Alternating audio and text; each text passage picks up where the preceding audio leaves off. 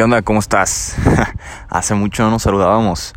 Ya había tenido abandonado el podcast. La verdad es de que han sido semanas, bueno, meses pesados, pero con muy buenos proyectos, muy buenas noticias. Sus altas y sus bajas como siempre. Ahorita es aquí domingo, ando en un parquecito. Este, hay airecito así rico, son como las 2 de la tarde. Así que si escuchas pájaros, si escuchas algún carro pasar, o inclusive me escuchas así como que... Ah, cansado, vengo al gimnasio, entonces igual y mi voz se escucha como ajetreada.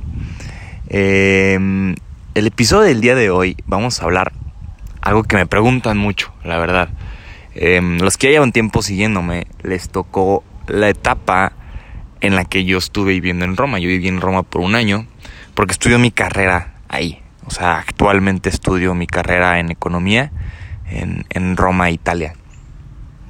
Pero a pesar de lo que muchos puedan creer o pensar, em, pues para mí Roma no fue como el sueño, no, no fue eso que veíamos en las caricaturas, en las películas, o que nos platica la gente que vemos en Instagram, este, del Vaticano y, y la ciudad super arte, los romanos, todo ese, eh, pues no cuento, pero toda esa historia, ¿no? Que hay realmente, y que honestamente es una ciudad hermosa y la gente, la verdad, también es fenomenal. Pero este capítulo más bien se va a centrar en mi proceso interno que viví a la hora de estar en Roma. Y, y la antesala a ello no. Porque, primero que nada, ¿cómo acabé por allá? Em, pero pues bueno, empezamos. Como te digo, se va a escuchar aire, se va a escuchar de todo. Hay estos pajaritos al lado de mí. Pero la verdad me gusta mucho, este, me gusta voltear a ver y ver verde. Como que me relaja y, me ayuda aquí a, hacer la introspección mejor. Mira, ahí, va el carro. Pero bueno, como ya les había dicho, la idea de este tipo de, podcast es de que sea como si te estuviera mandando una voice note por WhatsApp y, la escuchas, ¿no? Entonces, no pasa nada, hombre. Bueno, eh, todo empezó en tercero de prepa. Bueno, empezó yo creo que desde antes. Empezó en primero de prepa cuando yo fui a una conferencia de Neuro Leadership, así se llamaba. Eh, yo no sabía qué estudiar. Estaba entre economía, estaba entre medicina. Eh, algo que siempre me ha apasionado es observar a las personas. Yo puedo pasármela horas y horas viendo a las personas y nada más analizando qué están haciendo y así. Y, realmente no sabía qué estudiar. Hasta que fui a conferencia y conocí a este, pues ya amigo, Israel Reyes. Israel fue fue, digamos que mi mentor eh, por varios años. Actualmente sigue siendo un gran amigo y que me da muy buenos consejos. Él, él se dedica a, pues sí, a la neurociencia, es matemático, graduado creo que de, bueno, tiene ahí varias maestrías en MIT, o el punto de que es un crack el hombre. Y, y cuando fue a esa conferencia dije, wow, me encantó la neurociencia, me encantó todo esto. Y él me decía, Alex, tú tienes que tirar a lo grande tienes que irte a estudiar al MIT, tienes que irte a estudiar a Harvard, tienes que irte a algo así, fuera de México, tienes el potencial. La verdad es que me motivó muchísimo, ¿no? Me motivó, muchísimo a querer salir de aquí. Pero una realidad es de que uno de mis sueños siempre ha sido estudiar en la Universidad Anahuac Norte. Es una universidad que yo llevo, pues, digamos que toda mi secundaria prepa yendo, siempre he estado en un colegio legionario. Entonces, el ambiente que se vive en las universidades de Anáhuac y sobre todo la norte para mí era fenomenal. O sea, ir caminando y conocer absolutamente todas las personas y que toparte a un amigo nuevo cada día se me hace algo, algo hermoso. Y, y sí, ese siempre había sido mi sueño. Pero a la vez ahí me decía Israel, tienes que, que, salir, que, que, pensar en grande, ¿no? Eh, para esto, yo, gracias a Dios, con mucho esfuerzo, apoyo de, pues muchas personas, pero sí, la verdad, bastante esfuerzo, conseguí la beca Excelencia de la Universidad Anáhuac. Esto es una beca que te beca el 90% de toda tu carrera en cualquier universidad de Anáhuac de México. Y, y, te la dan pues por promedio, ¿no? Si eres de los mejores promedios de tu generación. Entonces, Em, pues yo estaba en el dilema de si estudiar medicina, de si estudiar este, economía, no sabía qué onda, eh, o si estudiaba neurociencias. Hasta que me topo con un amigo, el hermano Wilmar, bueno, ya es padre Wilmar, que me dice, Alex, la carrera de neurociencia como tal está en la Universidad de Anáhuac de Roma, en Italia. Y yo no manches, o sea, está buenísimo. Pues es cosa de moverme y si me muevo, chance, chance y si me pasan la beca que tengo, porque es para todas las universidades de México, este, las Anáhuacs de México, a Roma, ¿no? Dije, pues, pues tienen que ser hermanas o algo. Y literal me empecé a mover. Este, hubo otro hermano que me ayudó a, otro hermano legionario que me ayudó a, conseguir el padre de, de, uno de los, como de los directores de ahí. Y así me empecé a mover, a mover, a mover, a mover. Hasta que total, eh, conseguí el, el contacto del padre Alberto Carrara, también un experto en neurociencia, doctor, filósofo, teólogo, doctor en medicina este, y neurocientífico. y aparte sacerdote el hombre, imagínense. Pero bueno, para esto, pues contexto ahora sí que social mío, ¿no? Sociofamiliar. Este, pues mi realidad económica durante los últimos años, y por últimos años me refiero 6, 7 años, no fue o no había sido la más favorable. O sea, la verdad es de que si bien sí estaba en un colegio, pues estaba totalmente becado, estábamos siempre pues echándole muchas ganas. Yo trabajo desde los 14 años. O, sea, no ha sido el peor contexto económico, pero tampoco ha sido el más favorable. Sí he vivido el hecho de, de, de, pues no tener que comer en la semana, no tener ni siquiera gasolina para poder transportarte al colegio, ¿no? Que suena un poco ilógico, pero bueno. El punto es de que, o sea, ilógico por como que los, las como que las dos realidades, ¿no? Em, pero bueno, y mucha gente a mi alrededor me decía, Alex, es que, pues no vas a poder, o sea, o sea, como que tu sueño de quererte irte al MIT, irte a Harvard, irte a Roma, es ilógico, güey, o sea, o sea estás, estás como que soñando en vano, ¿no? Y inclusive hubo una maestra que al día de hoy quiero, porque me enseñó muchísimo, la verdad, eh, de filosofía. Me dijo, este, Alex, yo también llegué en un punto de mi vida a tener el sueño guajiro de irme a estudiar la licenciatura fuera de México, pero al final se te quita. Y me pegó, porque dije, ¿cómo que sueño guajiro? Mi sueño no es un sueño guajiro. Mi sueño es un sueño y como es un sueño lo puedo hacer realidad.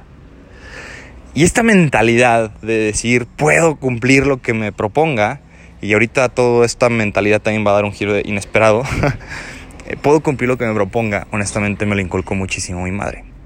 Em, porque mi mamá me siempre me decía que podía lograr las cosas y así, porque yo tengo dislexia y TDA, ¿no? Entonces, lo que es el kinder y la primaria me costó muchísimo trabajo. Entonces mi mamá siempre era como lo que te propongas lo puedes lograr. Entonces yo decía, pues claro, que huevo que voy a poder lograr y a huevo que voy a poder irme a Roma, a donde quiera.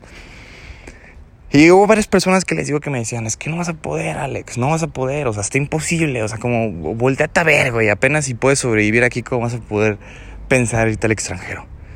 Y yo decía, se puede, se puede, se puede, se puede, se puede.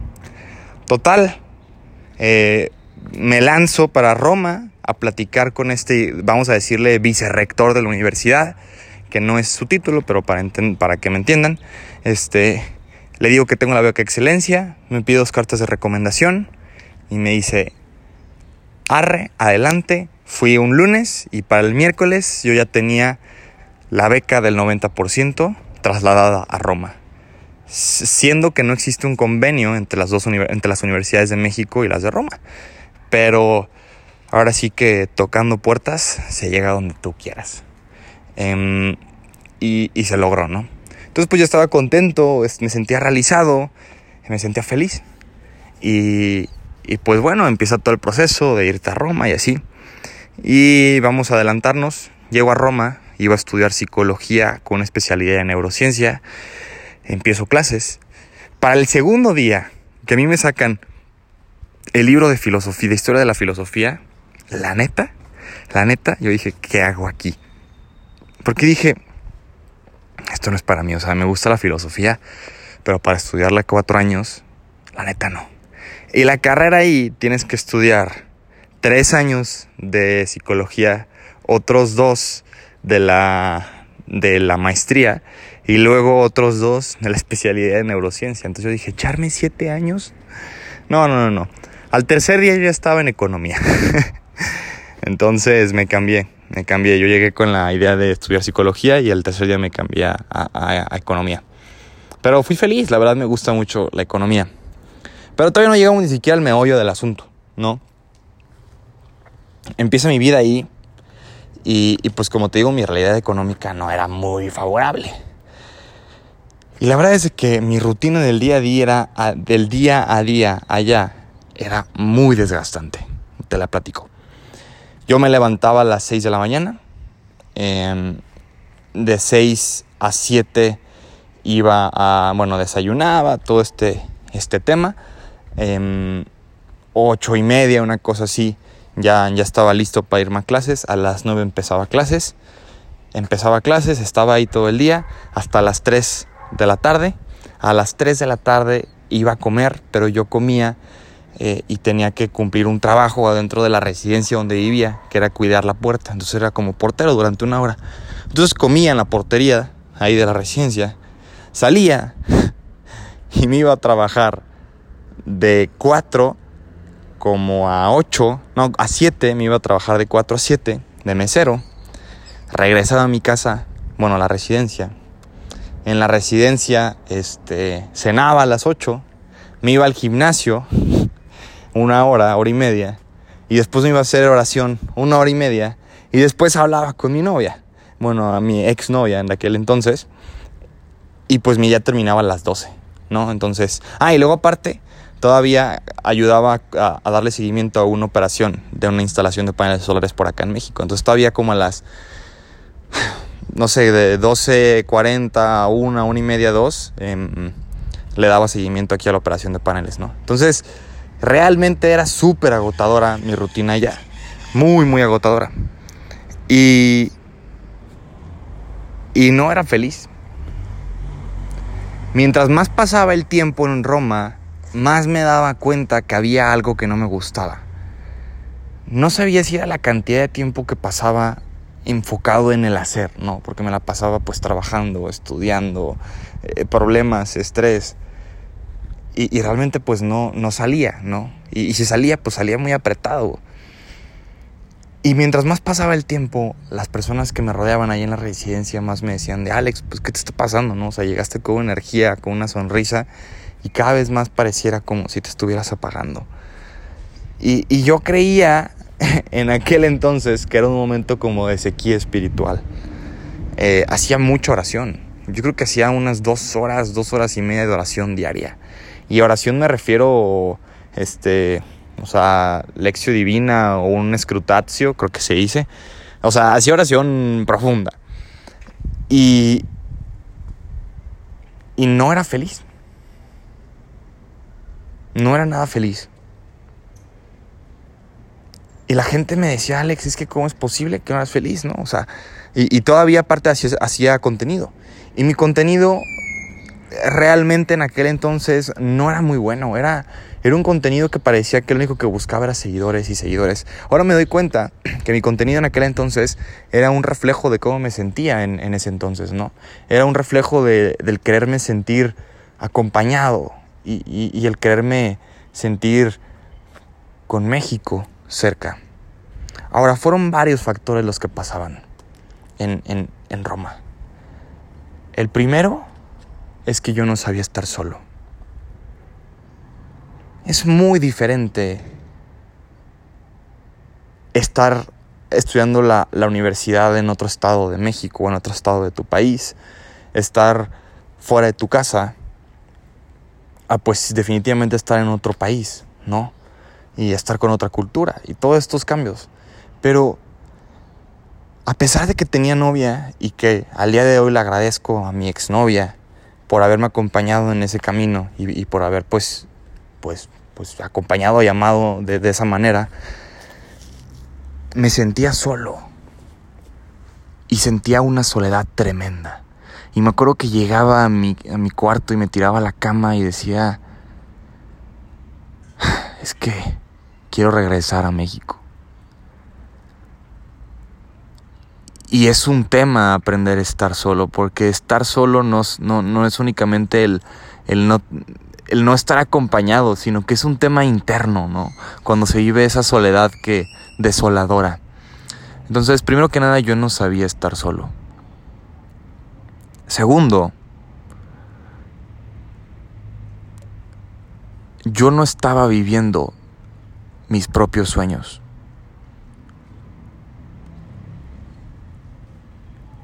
Empecé a vivir el sueño del orgullo. Y no porque realmente me moviera a mí el orgullo para estar en Roma, sino porque a mí me movía el orgullo de que me dijeran que yo no podía hacer algo. Alex, tú no puedes lograr eso. Alex, tú no eres capaz de hacer eso.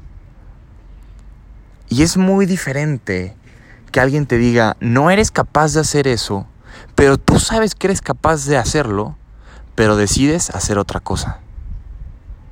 En este caso, mi verdadero sueño era ir a estudiar a la Universidad de de México.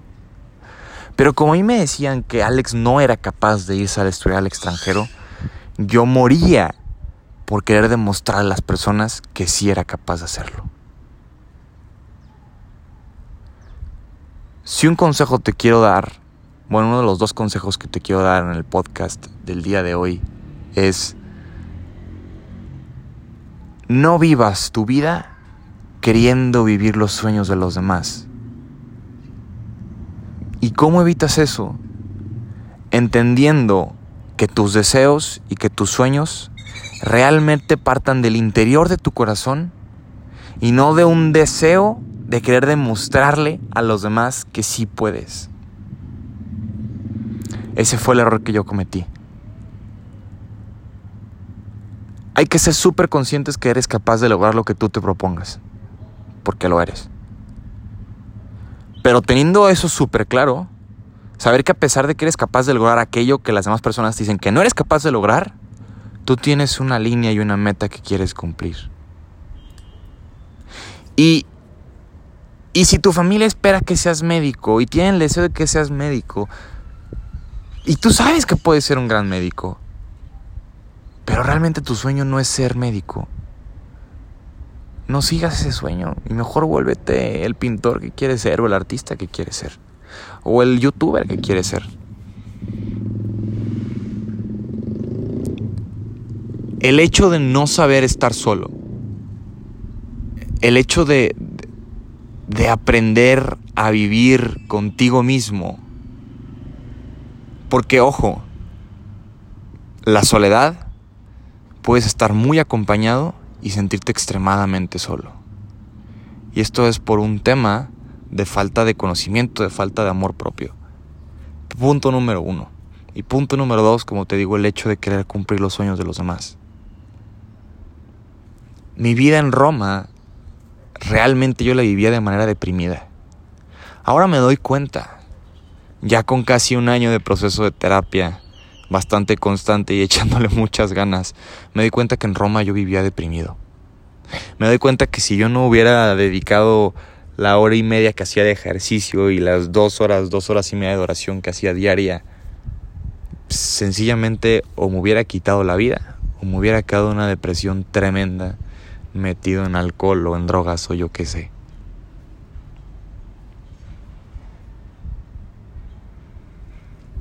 Y saben, yo creo que inclusive el tema de la soledad la pude haber sobrellevado si hubiera estado en el lugar donde era mi sueño. Porque el tema de la soledad lo hubiera vivido en Roma, en China o aquí en mi casa. Pero el hecho de haberla vivido ahí, en Roma, donde no era mi sueño, es un factor más que me afectó. Si lo hubiera vivido posiblemente en el F, yo creo que la historia hubiera sido otra. Pero bueno, este es ahora sí que el detrás de cámaras de la realidad de Roma, ¿no? De cómo todos cuando me preguntan y cuando digo, oye, ¿qué estudias? Pues sí, estudio en Roma. Oye, no manches, qué chido, qué bonito, qué padre. Sí, está padre y está bonito. Pero el problema es que cuando no vives tus sueños, no eres feliz. No vivas tu vida para vivir los sueños de los demás. Y segundo,